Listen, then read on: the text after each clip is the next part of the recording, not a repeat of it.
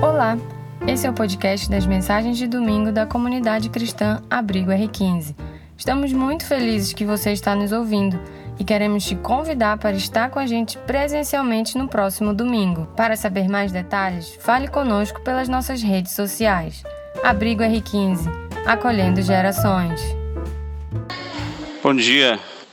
Bom, é um prazer estar aqui hoje e poder entrar nessa conversa que vocês estão desenvolvendo, esse tema mesa como lugar de comunhão, intimidade e alegria relacional com Jesus.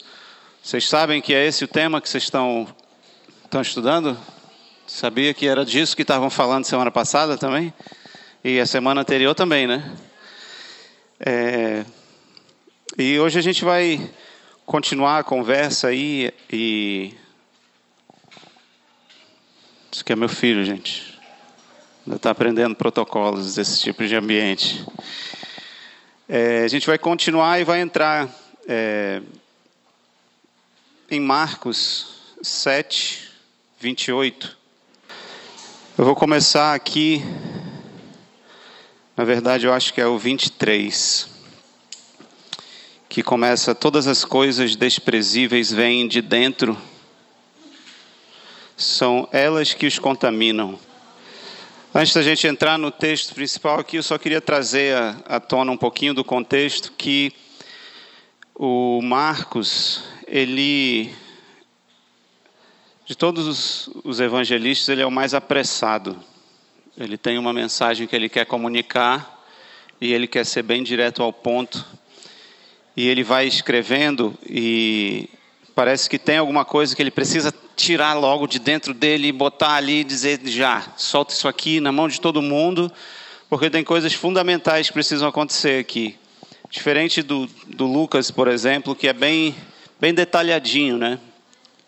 E o Marcos, ele abre é, essa carta dele, essa notícia que ele tem para espalhar, e ele já começa com uma verdade fundamental, que se tu larga essa mensagem que ele começa o evangelho desde lá do comecinho, todas as outras histórias elas meio que se perdem ao longo da, da leitura, né? Ou as mensagens não se linkam uma com a outra. E ele começa a conversa falando sobre uma profecia. E ele começa assim: é, gente, tem uma notícia para revelar para vocês como foi dito lá atrás pelo Isaías.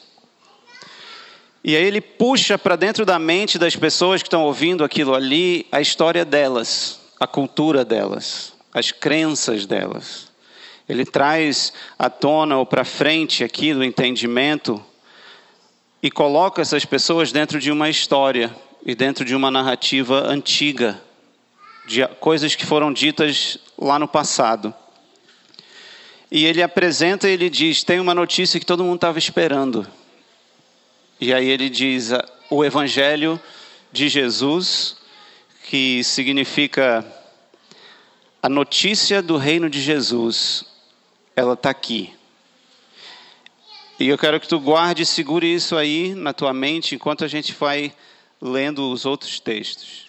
Ele marca um ponto e ele diz: ok, daqui para frente estamos conectados com essa parte da história.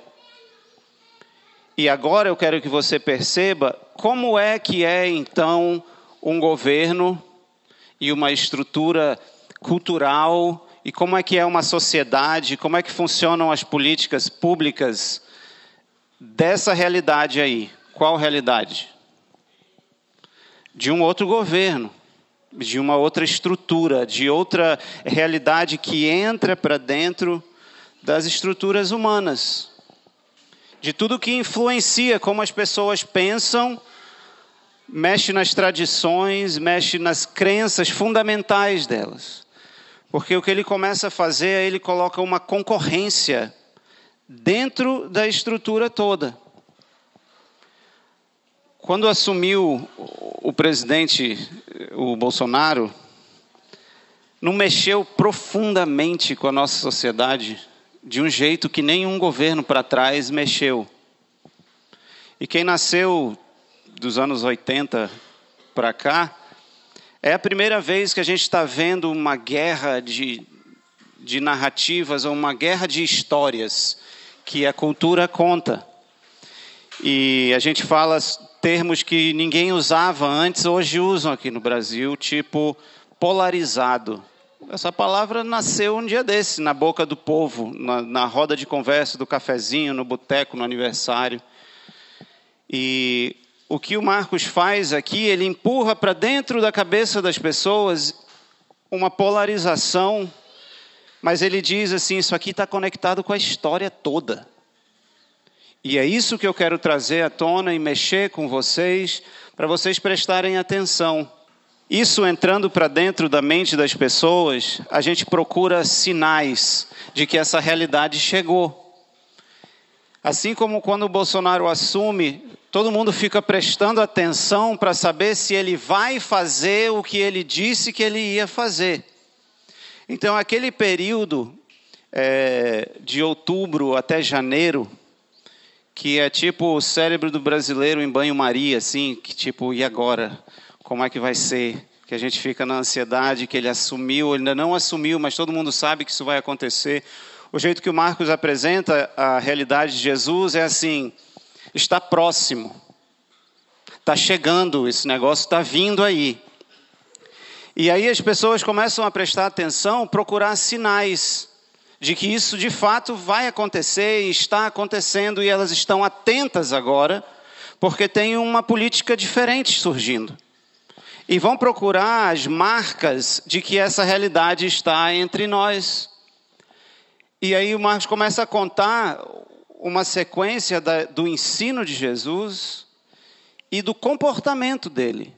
Porque se de fato chegou uma nova realidade, você vai se comportar de acordo. Ontem eu estava conversando, eu estava numa na casa de uns amigos em que todos são professores a mãe, o filho é, e a esposa do filho. E uma dá aula no, no, no, ensino privado, o outro começou a dar aula agora na, no sistema público. E a mãe é, desse meu amigo, ela foi da, da secretaria municipal de uma cidade lá no, no interior do Pará. E a conversa era sobre as políticas e como isso influencia o modo do professor ensinar na sala de aula, os rituais que agora estão querendo colocar dentro da sala de aula. E aí começa, e esse meu amigo, ele é bem. Ele cai para o lado do revolucionário, sabe?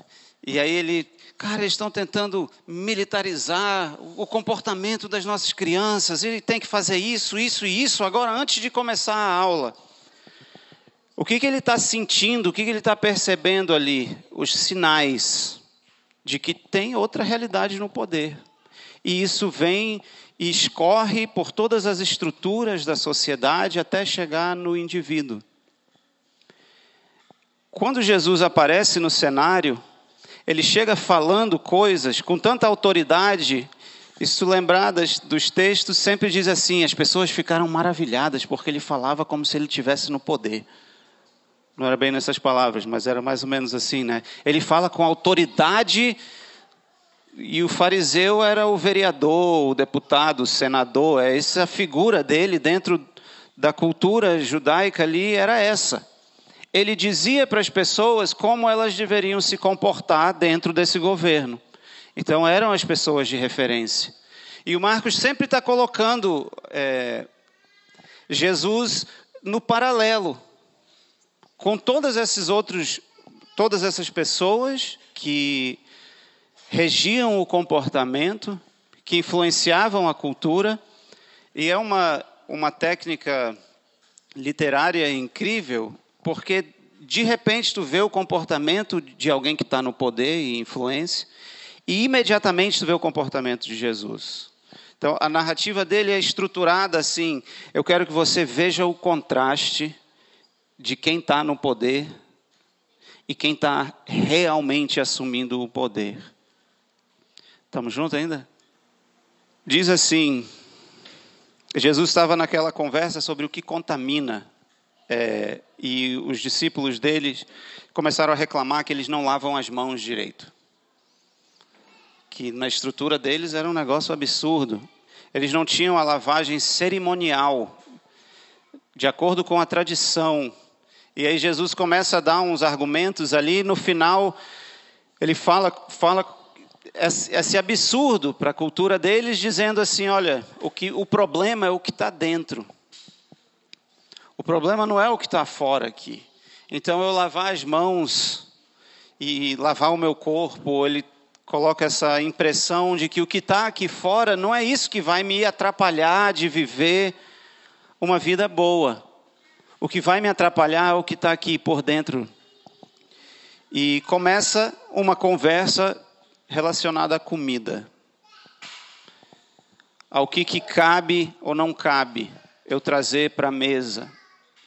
O que, que é importante na hora que eu, que eu agrupo as pessoas ao redor de um ritual. E tudo isso está nessa conversa aqui. E Jesus mantém essa conversa nesse texto que a gente vai entrar aqui. E, e ele deixa na cabeça dos discípulos essa, essa frase, né? Todas essas coisas desprezíveis, elas vêm de dentro. São elas que os contaminam. E aí diz assim: Então Jesus deixou a Galileia e se dirigiu para o norte, para a região de Tiro. Não queria que ninguém soubesse onde ele estava hospedado, mas não foi possível manter segredo. E de imediato, uma mulher que tinha ouvido falar dele veio e caiu a seus pés. A filha dela estava possuída por um espírito impuro e ela implorou que ele expulsasse o demônio que estava na filha. Sendo ela grega, nascida na região da Fenícia, na Síria, Jesus lhe disse: Primeiro devem se alimentar os filhos. Não é certo tirar comida das crianças e jogá-la aos cachorros. Senhor, é verdade, disse a mulher. No entanto, até os cachorros, debaixo da mesa, comem as migalhas dos pratos dos filhos. Boa resposta, disse Jesus. Vai para casa, pois o demônio já deixou sua filha. E quando ela chegou à sua casa, sua filha estava deitada na cama e o demônio havia deixado. Agora eu quero ler para vocês como Mateus conta essa história. Ele diz assim: Saindo daquele lugar, Jesus retirou-se para a região de Tiro e Sidom. Uma mulher cananeia natural dali veio a ele gritando: Senhor, filho de Davi, tem misericórdia de mim. A minha filha está endemoniada e sofrendo muito. Mas Jesus não lhe respondeu a palavra. E então seus discípulos se aproximaram dele e pediram: Manda embora, pois ela vem gritando atrás de nós. E ele respondeu: Fui enviado apenas às ovelhas perdidas de Israel. E a mulher veio adorou de joelhos e disse: Senhor, ajuda-me. E ele respondeu: Não é certo tirar o pão dos filhos e lançá-lo aos cachorrinhos. E disse ela, porém: Sim, Senhor, mas até os cachorrinhos comem as migalhas que caem da mesa dos seus donos. E Jesus respondeu: Ah, mulher, grande é a sua fé. Seja conforme você deseja. E naquele mesmo instante, a sua filha foi curada. Respira fundo aí. Oxigena o teu cérebro. Porque são tantas camadas nessa história aqui que é importante a gente ir bem devagarzinho, assim, descascando. É até meio-dia e 30 aqui? É? Não, né? É interessante que os dois falam sobre a região geográfica. Por que, que isso é importante? Por que, que os dois acharam assim, cara, é, a gente vai colocar esse detalhe aqui? Porque eles podiam não ter colocado ali, escolhido outros detalhes para colocar na história, mas não. Intencionalmente, e os dois falam das origens dessa mulher.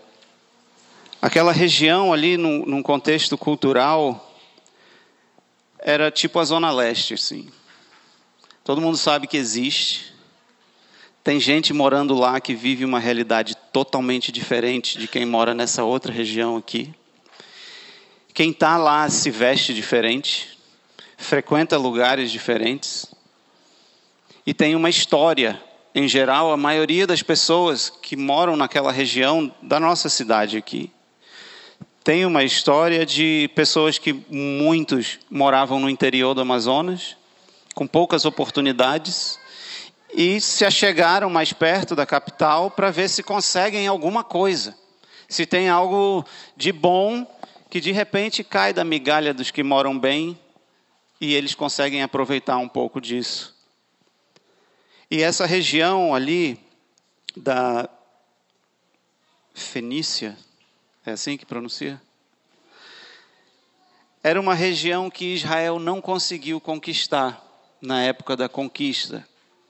Era um, uma área ali que também ficou conhecida uma como uma região que foi devastada pela guerra e que o último grande imperador que dominou e passou por ali e massacrou aquele povo foi Alexandre o Grande, tipo 300 anos antes. E até essa época o povo tinha essa marca de um povo rejeitado, massacrado, subjugado, um povo que tinha vários deuses confusos e que não tinha um ponto, um lugar para se estabelecer como seu lugar seguro. E aí o Marcos coloca assim: essa mulher tinha essa história. Ela vem e as suas raízes trazem isso para dentro dessa conversa aqui. Os historiadores dizem que o massacre foi tipo assim de 30 mil pessoas num período de três anos. E o judeu, né, o, o povo que tinha na sua história como povo escolhido, talvez tinha uma relação com essa região aqui de, de um orgulho ferido. Eu não quero nem ficar interagindo com esse povo aqui, porque eles trazem para dentro da nossa história um tempo ruim, em que era era para a gente ter conquistado isso aqui, ser parte de Israel, mas não foi. Então, talvez a gente pode trazer para dentro dessa conversa um preconceito, uma vontade de distanciar e de manter esse povo longe aqui. Eles não eram dignos de, de estar aqui no nosso meio, de sentar à mesa conosco, de compartilhar o que a gente tem. E lá estava Jesus, e Jesus escolheu essa região para ele tirar uma folga com os discípulos dele. O jeito que Mateus coloca, ele diz assim: Eu estou focando agora essa parte do meu tempo aqueles que me seguem, porque eu quero que eles aprendam como é que é a realidade que eu vim falando desde o começo, que era qual? É chegada a nova política entre nós. Uma nova cultura precisa aparecer aqui. E Jesus ia dedicar um tempo exclusivo para eles. E eles estavam cansados. A ideia que vem aqui é de um esgotamento que dá para a gente se identificar quando a gente vai para um ambiente que tem muita gente e tem muita energia assim no ar. Quando a gente sai desse evento, a gente está literalmente esgotado. E aqui diz que eles meio que queriam fugir. Então a mentalidade toda que o Marcos coloca aqui é: eu quero distância dessa coisa aqui que é para eu estar tá suprindo essa demanda que eu tenho aqui. Isso vai ficar em segundo lugar e eu não quero nada disso. Nesse meu tempo aqui que eu estou dedicando de férias, eu não quero que ninguém me ligue. Eu não quero que os meus boletos venham bater na minha porta nessa época. Eu não quero lembrar de nada que gera ansiedade dentro de mim. E aí aqui o que Jesus faz, que é impressionante, que do jeito dele ensinar, que ele usa esse momento e traz um monte de indireta, que é, que é o que vi, fica para gente, que gera implicações para a tua vida hoje, ainda. Uma das coisas que é interessante aqui é que Jesus na história dele, né, e aqui também aparece isso, ele sempre dá atenção para mulheres. E, e os discípulos fazem questão de colocar essas histórias aqui. E quem é de, de familiarizado né, com a história, com, com a cultura bíblica, é, as mulheres eram tratadas radicalmente diferentes do que elas são tratadas hoje. Apesar que tem essa voz né, da, é, da rejeição com as mulheres, mulheres nunca foram tão empoderadas como elas estão hoje. A verdade é essa. Mas nessa época aqui, mulher não era contabilizada na política. Não tinha uma secretaria de direitos humanos que incluía as mulheres. Por que, que isso é importante? Por que, que Jesus faz questão de interromper a agenda dele e dizer: Isso aqui é parte da nossa jornada? E a interação com essa mulher aqui, ela mostra a paciência que Jesus tem quando alguém demonstra interesse e como ele se aproxima de quem realmente age como se ele tivesse no poder. Eu só tenho um ponto da reflexão hoje. Não tem assim, primeiro ponto, segundo ponto. Eu só quero trazer a tua atenção aqui ao movimento de Jesus e ao movimento dessa mulher. E ele usa essa interação com uma pessoa totalmente desconsiderada em vários níveis. Ela morava na região errada, ela era do, do gênero errado, e ela vinha com um problema que ninguém queria resolver. Uma filha endemoniada com a, com a mente em outra realidade. No, ela chegou na hora errada. Jesus queria descansar. Ele queria ter um tempo com os discípulos. Ele queria se aprofundar no significado da verdade de que tem um outro governo assumindo. Isso tem tudo a ver comigo e vai ter tudo a ver com vocês. E isso vai afetar todo o mundo. Era para isso que eles foram para lá. Essa história ela se encaixa dentro de uma dinâmica aqui de Jesus com quem estava no poder e como ele falava para o para o homem, né? ou para eles que estão no poder, o pessoal do outro lado da bancada. Jesus e os discípulos dele, aqueles que eram os interessados, e responderam positivamente, dizendo: Eu vou largar tudo porque eu quero ser que nem, que nem você e quero viver como se esse outro reinado tivesse aqui disponível para nós. E a relação de Jesus com os rejeitados. E teologicamente é interessante essa conversa, e a gente vê isso na, do jeito que o Mateus conta, que a mulher chama Jesus filho de Davi ela entra para dentro da história dele, chamando ele pelo apelido dele, que o povo dele falava para ele, que os amigos dele tinham, que só os íntimos deveriam usar. E ela já chega interrompendo, como se soubesse que ele ia dar atenção para ela. E o, o, jeito que o Mateus conta aqui, que Jesus ele, ele foge um pouco do estilo do ensino dos, dos professores da época, que era sempre usar perguntas, né? O que, que deveria ser correto? Isso ou aquilo? E aí ele soltava a pergunta e ficava observando. E nessa conversa com essa mulher aqui, Jesus usa, do jeito que o Mateus conta, ele usa o silêncio.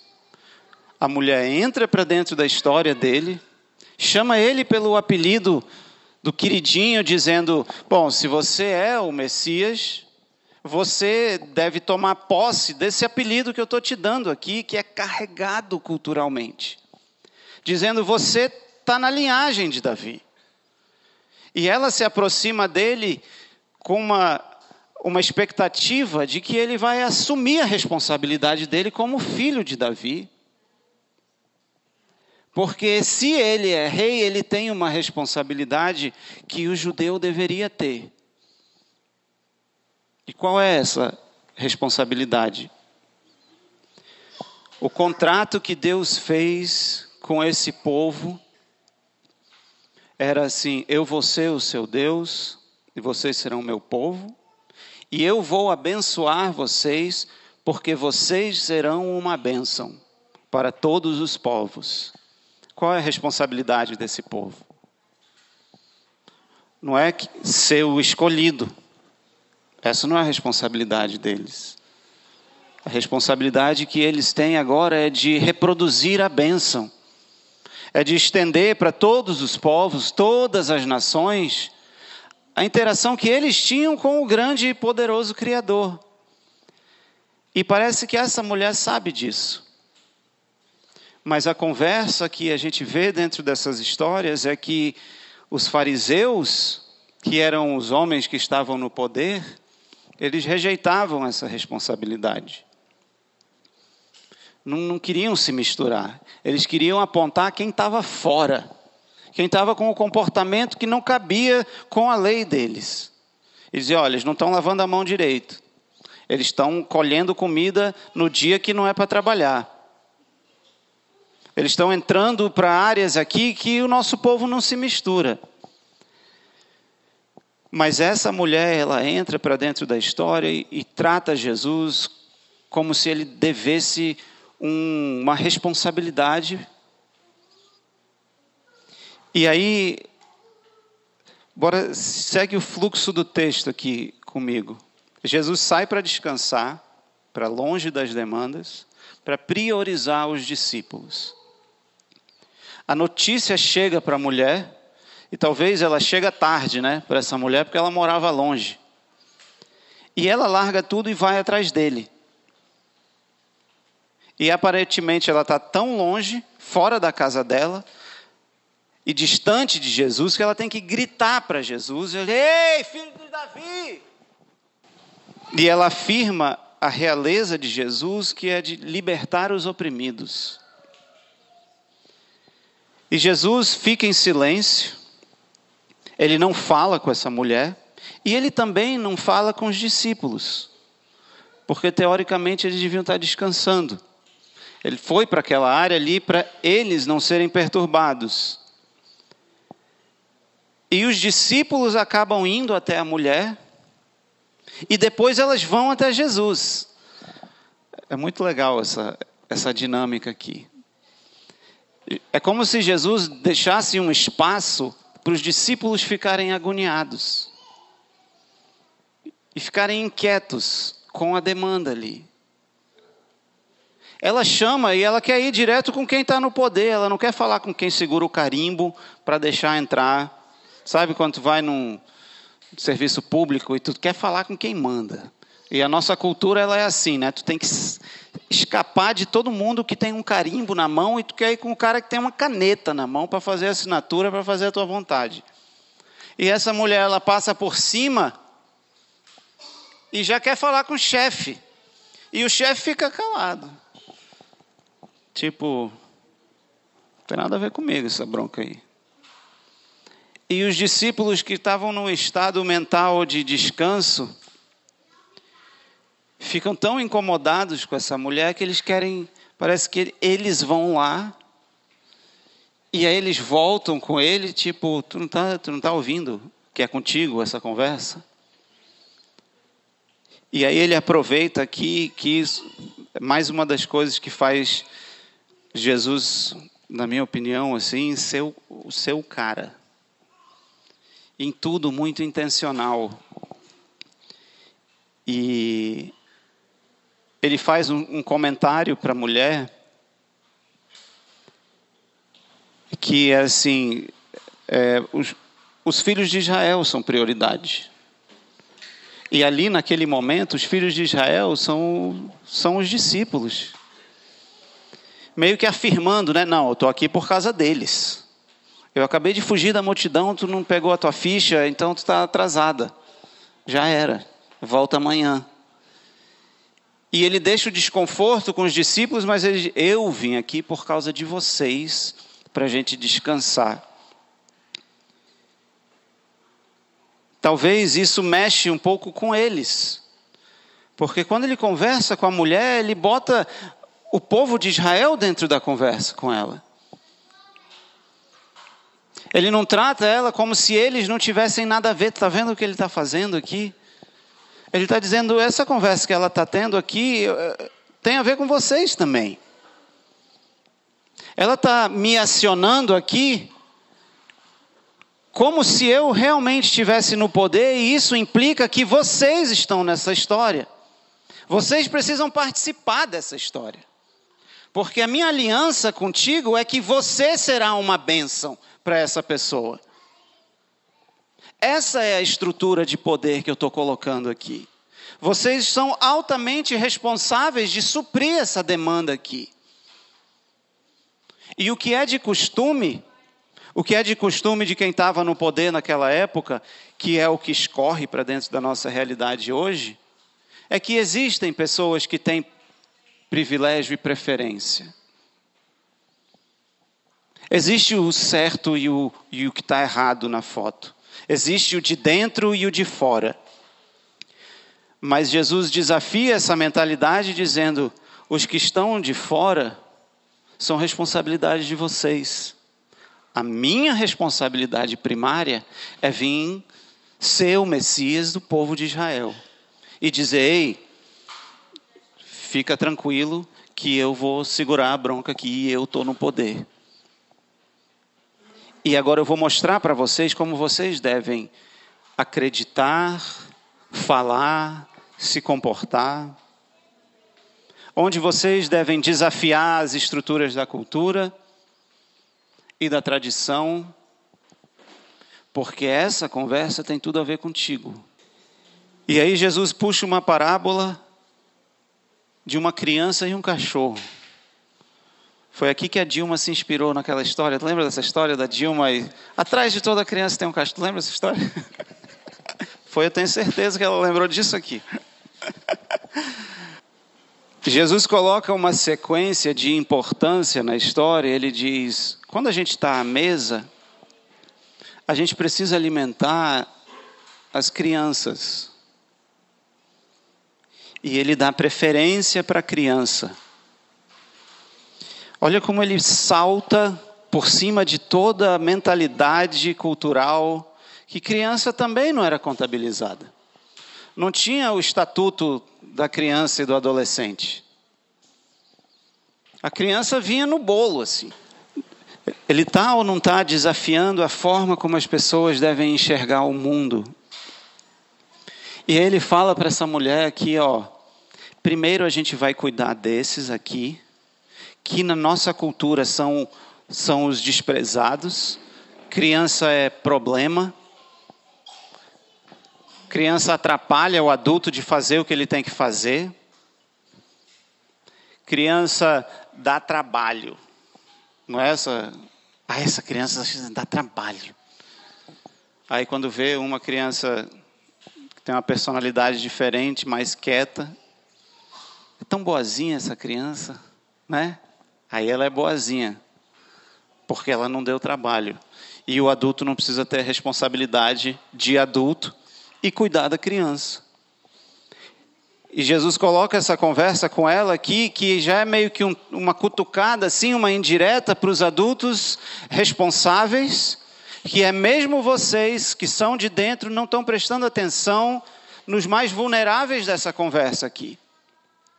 E Jesus puxa a conversa para um momento sagrado para o judeu, que é o momento que estamos ali juntos, tem um ritual envolvido. E criança não segue ritual. Criança está descobrindo o mundo mas ele intencionalmente ele podia ter usado qualquer outra analogia aqui. Ele diz: não, não, não, não, não. Eu quero falar sobre quem tem direito de se achegar à mesa. Quem tem direito de interromper o meu ritual aqui? E ele inclui, ele inclui o cachorro é, dentro da história e a mulher pega a deixa. E aqui é uma coisa que a nossa cultura faz com as pessoas que não se parecem conosco. A gente encontra um, um apelido. para as pessoas com quem eu não quero me misturar. Eu quero mexer nas imagens da minha mente em que faz eu desconsiderar essa pessoa e ela não é digna da minha atenção. E aí eu dou um apelido que vai colocar aquela pessoa no lugar dela. Eu vou deixar bem claro para ela que você não é que nem eu. E, e a fé que essa mulher traz, ela é tão afirmativa de quem Jesus é, e não de quem seus seguidores são, que é, que é um grito que, que chega e ecoa em mim hoje, e em você e em nós como comunidade de fé. Ecoa uma dica dizendo assim: como é que ela age como se eu fosse? E vocês ficam trazendo perguntas como se vocês não entendessem que o que eu disse no começo, que é a minha política funciona assim, ó. Antes desse episódio aqui, quando Jesus fala sobre aquele negócio que o que contamina vem de dentro, depois que ele está só com os discípulos, eles vêm perguntar dele, né? O que, que você quis dizer com aquilo ali, quando você estava falando com os que estavam no poder? Aí Jesus, tipo, oh my God, tipo aquele emoji com os olhozinhos para cima, ai meu Deus. Nem vocês, que são os, os crentes que sabem, entenderam o que eu estou dizendo aqui? Vocês não são os meus alunos que largaram as coisas interessantes na vida para dizer que nós temos a resposta. Vocês não entenderam? E essa mulher aqui tem um tipo de fé e entendimento que vocês não têm. Cara, que que lição de moral e ética essa mulher traz para a gente. Ela larga a filha dela, que estava lá, e aí a forma como você quer, quiser entender essa palavra endemoniada, se é daquele jeito que aparece na televisão, ou é em outro estado, essa mulher abandona a filha lá, que é algo importante, e ela sai dali porque precisa resolver esse negócio. Imagina que alguém que você ama sofre algum acidente e você tem que deixar essa pessoa em casa porque você tem que ir procurar ajuda. O que, que vai fazer você largar aquilo ali que você tem como importante para ir atrás de quem tem poder para resolver aquilo ali. Imagina a angústia e a fé que eu preciso ter naquela pessoa ou naquele médico para eu deixar essa pessoa aqui se batendo e ir lá e dizer: resolve a minha situação, por favor. E ela vai. Cara, é louca essa história aqui. E essa mulher demonstra uma compreensão que comove Jesus. O jeito que o, Mateus coloca, ele tem uma expressão assim que não é uma não é o jeito que um professor fala com uma pessoa. Ele diz assim: "Ah, mulher". Ninguém fala assim. Que mulherzinha você, hein? Agindo como se eu realmente tivesse condições de fazer alguma coisa. E aí ele elogia a fé daquela mulher diante daqueles que deveriam saber como é que era o comportamento. E aí ele acalma aquela mulher. E ele diz assim: Eu não preciso estar lá para expulsar o demônio. Meio que os discípulos dele agoniados já. Pô, ele está dando muita moral para essa mulher, já começou a contar uma história a gente vai ter que ir lá. Putz, grila. É assim que eu imagino a reação deles, né? Resolve logo assim, né? ou manda ela embora, dá um jeito. E Jesus conta uma historinha. Os que conheciam ele, lá vem ele com essa história. Senta que lá vem a história. E aí começa a prestar atenção na história.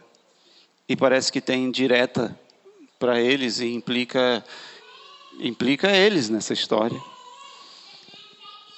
E a mulher, ela vai embora, acreditando que o que ele disse é real.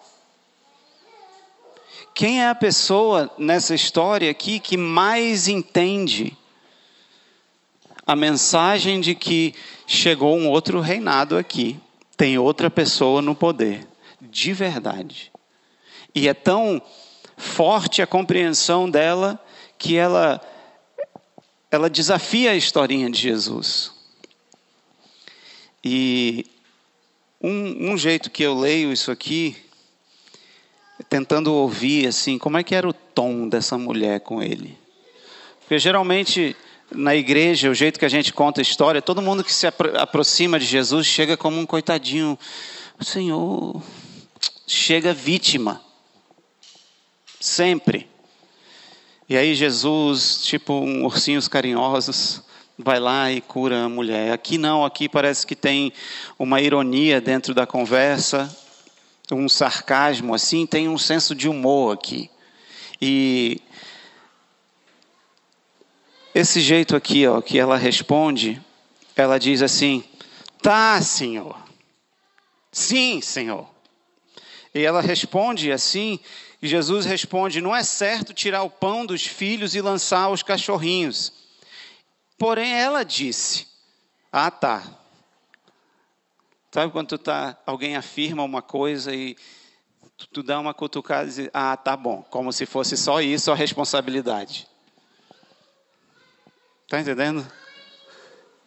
Tipo, eu, o filho de Davi, responsabilidade com os que são de fora? Não, eu vou cuidar só dos filhos. Ah, tá bom. Como se só tivesse isso na sua, no seu alcance. Não. Não, Senhor. Tem misericórdia aí e, e resolve esse negócio, porque até os cachorrinhos comem. Quem é que tem acesso à comunhão, à intimidade e ao relacionamento com Jesus aqui?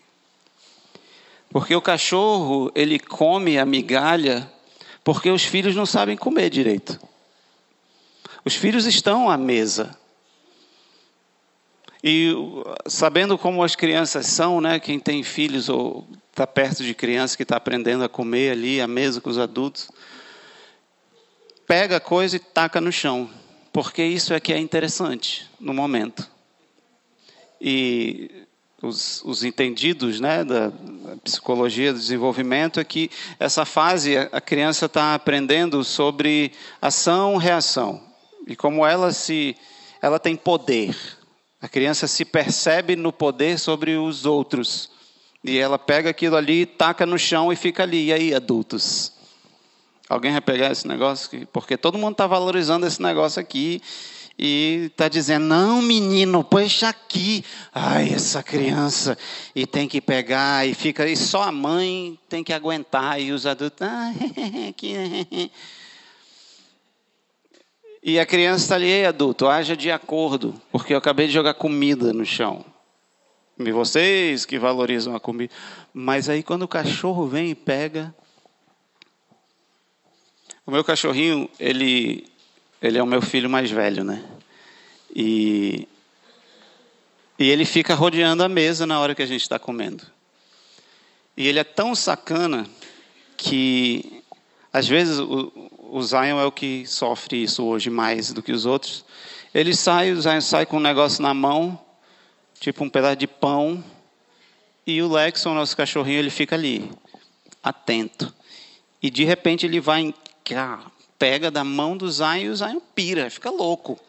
Ah, ele pegou meu pão, pai, pai. O que aconteceu? Ele pegou meu pão. como ele subiu? Não, eu estava andando com a mão muito perto aqui. Do no, ao alcance do cachorro. Essa história ela é, ela é maravilhosa porque os cachorros sabem que tem comida para eles. E eles têm uma expectativa também aqui. O que me, me chama a atenção aqui é que as pessoas que estão distantes distantes no seu entendimento sobre. Pega isso aqui. As pessoas elas têm expectativa, nós temos expectativa de ter as nossas necessidades supridas sempre. E a gente leva essa demanda para algum lugar para quem a gente acredita que tem poder de suprir. E o que a cultura hoje diz para a gente é que, uma, nós temos esse poder de suprir a nossa necessidade. E que alguém tem o poder e tem acesso ao, ao suprimento disso. E as pessoas têm expectativa de quem, de quem tem acesso, de quem tem acesso a oportunidades. Não, não se engane, o mundo continua na expectativa de quem fala em nome de Jesus haja como Jesus. Mesmo com toda a hipocrisia que existe dentro do nosso gueto, você usa um nome que todo mundo quer saber. Me diz aí. Ah, você é um, o filho ou a filha de Deus? Me dá acesso então. As pessoas querem, elas querem que um cristão haja como se Jesus tivesse poder. E a gente vê é, a busca dos mais necessitados para essas igrejas que, que apelam para isso. E nós, os crentes aqui mais, mais maduros, né, olhamos para esses e a gente, ah, esse povo fica mexendo com a fé. Eles ficam brincando com a fé do povo, do povo pobre. Que absurdo que nós, os entendidos, não entramos na história de quem tem fé. E a gente fica ali julgando, como o fariseu aqui, que carrega a narrativa de que eu sou o escolhido, eu sou o bonzão aqui. Eu é que sei como você deveria viver a sua vida. E a arrogância que a gente tem mas o cachorro tem a expectativa de que aquela mesa tem alimento para ele. E isso continua aqui. E Jesus ele tem interesse nisso a ponto de interromper o descanso dele e trazer oportunidade para os que carregam o nome deles e aí? Tu não está aqui para aprender comigo? E aqui eles têm a oportunidade e eles meio que entram na onda. Eles vão lá com a mulher. Trazem a mulher para Jesus. Cumprindo o papel deles de ser uma bênção para os que são de fora. Talvez com a motivação de tirar a mulher dali. Mas ainda assim entrando, porque Jesus está ali, eles sabem também lá no fundo eles sabem que ele tem plenas condições. Então aqui fica, fica a pergunta, né? No que, que Jesus está interessado nessa história? Em quem que ele está interessado nessa história? E aqui nem, ninguém escapa. Ele está interessado no descanso, ele está interessado em ensinar todos ali. E ele está interessado em, em, deixar o ponto de referência de como é que é alguém que age como se eu tivesse no poder. Quem é você dentro dessa historinha aqui? Quem somos nós aqui? Tem espaço para todo mundo dentro dessa história aqui. Eu posso talvez ser a filha perturbada, que nem sabe para onde ir quando está desesperado, e que fica lá, à mercê das suas próprias condições e das oportunidades que chegam na, no contexto onde está. Eu posso, eu posso ser essa mulher aqui eu posso estar aqui sentado na cadeira do discípulo, cansado, E recentemente, esses tempos, eu estou nessa cadeira, cansado. E querendo que outra pessoa assuma a responsabilidade.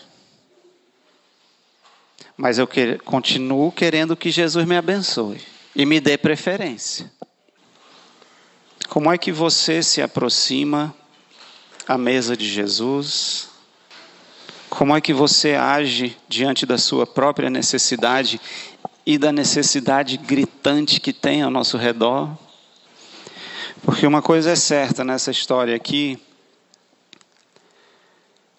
é que Jesus ele ele está no poder.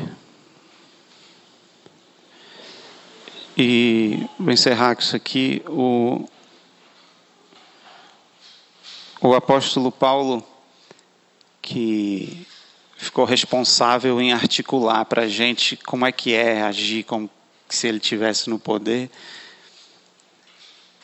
Ele, ele fala assim, cara, o mundo está gritando. Não na expectativa que, que Deus exista, que Ele supra ou não supra. Ele está gritando, esperando que os filhos e filhas se apresentem e ajam como se fossem filhos e filhas de Deus. E é isso. Vamos orar? Pai nosso, nós nos aproximamos de Ti aqui de um jeito diferente no domingo. É o jeito que, que a gente se reúne como, como comunidade que carrega o Teu nome e, e o nome de Jesus é o nome que, que a gente quer exaltar nesses encontros aqui, agindo como se ele tivesse alguma coisa a ver com a minha vida. E Pai, nós pedimos que tu tenhas misericórdia de nós, porque precisamos ser constantemente lembrados do privilégio que é conhecer Jesus e, e ter acesso ao ensino dele e à vida dele, e o privilégio que é ter o teu Espírito Santo se movendo em nós. E nós queremos pedir, Senhor, que tu reoriente o nosso coração, que tu reoriente a nossa atenção e o nosso foco nós queremos te agradecer porque tu supre toda a nossa necessidade, de acordo com a tua realidade, com a tua, a tua glória, e não a realidade que esse mundo consegue produzir. E Pai, queremos pedir ajuda, porque queremos agir como se realmente Jesus estivesse no poder, a ponto de abrir mão, Pai do que nós priorizamos, do que nós valorizamos. E queremos enfrentar, Pai, o preconceito. Queremos passar por cima, Pai, da, das tradições que se esperam. Queremos fechar os nossos ouvidos, Senhor, aos julgamentos que existem dentro da nossa própria comunidade, Pai. E queremos nos expor, Senhor, por aqueles que precisam de Ti. E queremos pedir, Pai, que Tu tenhas misericórdia da nossa cidade. E queremos nos perceber, Pai, como parte da, da solução. Não queremos adicionar, Senhor, eu não quero adicionar a crise cultural que, que olha olha para o governo que nós escolhemos como solução, Pai. E nem aqueles que, que se levantam contra esse governo, Pai. Porque veem como esse governo é falho. Eu quero me juntar à comunidade, Senhor, dos que se levantam em nome de Jesus. E nos ajuda, Senhor, nos traz criatividade e inquietação do teu espírito, porque nós sabemos e queremos que, que isso se traduza para dentro do nosso caráter e dentro do nosso comportamento, Senhor. Queremos agir em função dos mais vulneráveis, queremos sacrificar um pouco mais o nosso conforto para suprir essa necessidade que está ao nosso redor. Não deixe a gente cair na tentação, Pai, de achar que já fizemos o suficiente para mandar as pessoas embora. Porque o poder e a glória nesse, nesse mundo aqui, já, hoje, ele é teu, Senhor. Ele pertence a ti. E nós, nós somos teus. E tu és nosso. E queremos viver isso hoje, aqui e agora. Muito obrigado, Pai. Em nome de Jesus. Amém.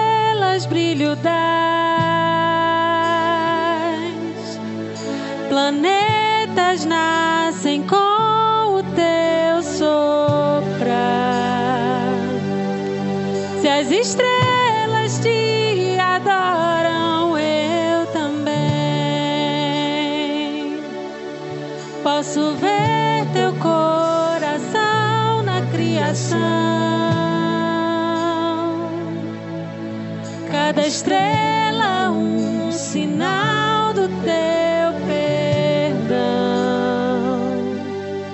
Se a natureza louva, eu também.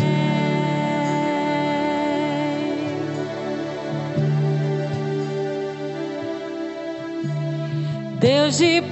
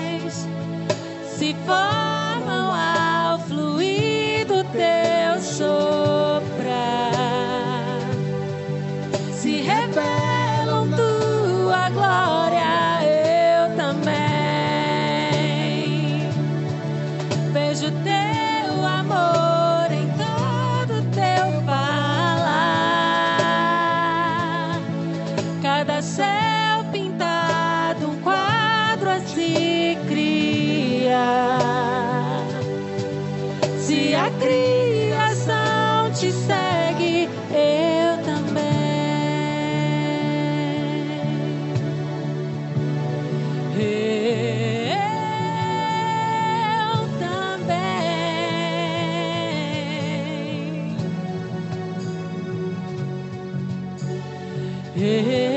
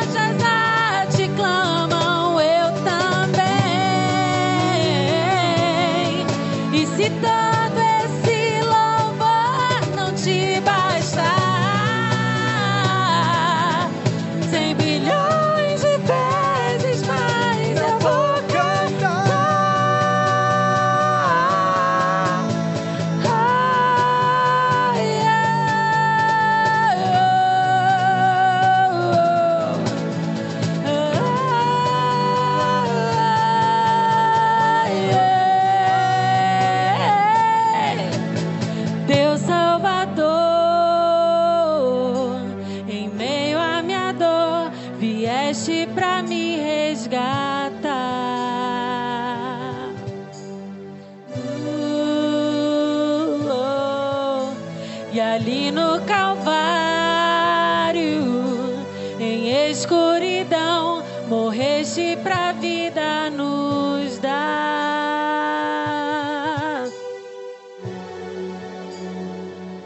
E ao teu falar, bilhões de falhas deixam de existir. Onde deste tua vida eu revivi. Se da morte levantaste, eu também vejo teu amor em toda a criação. Cada parte desenhada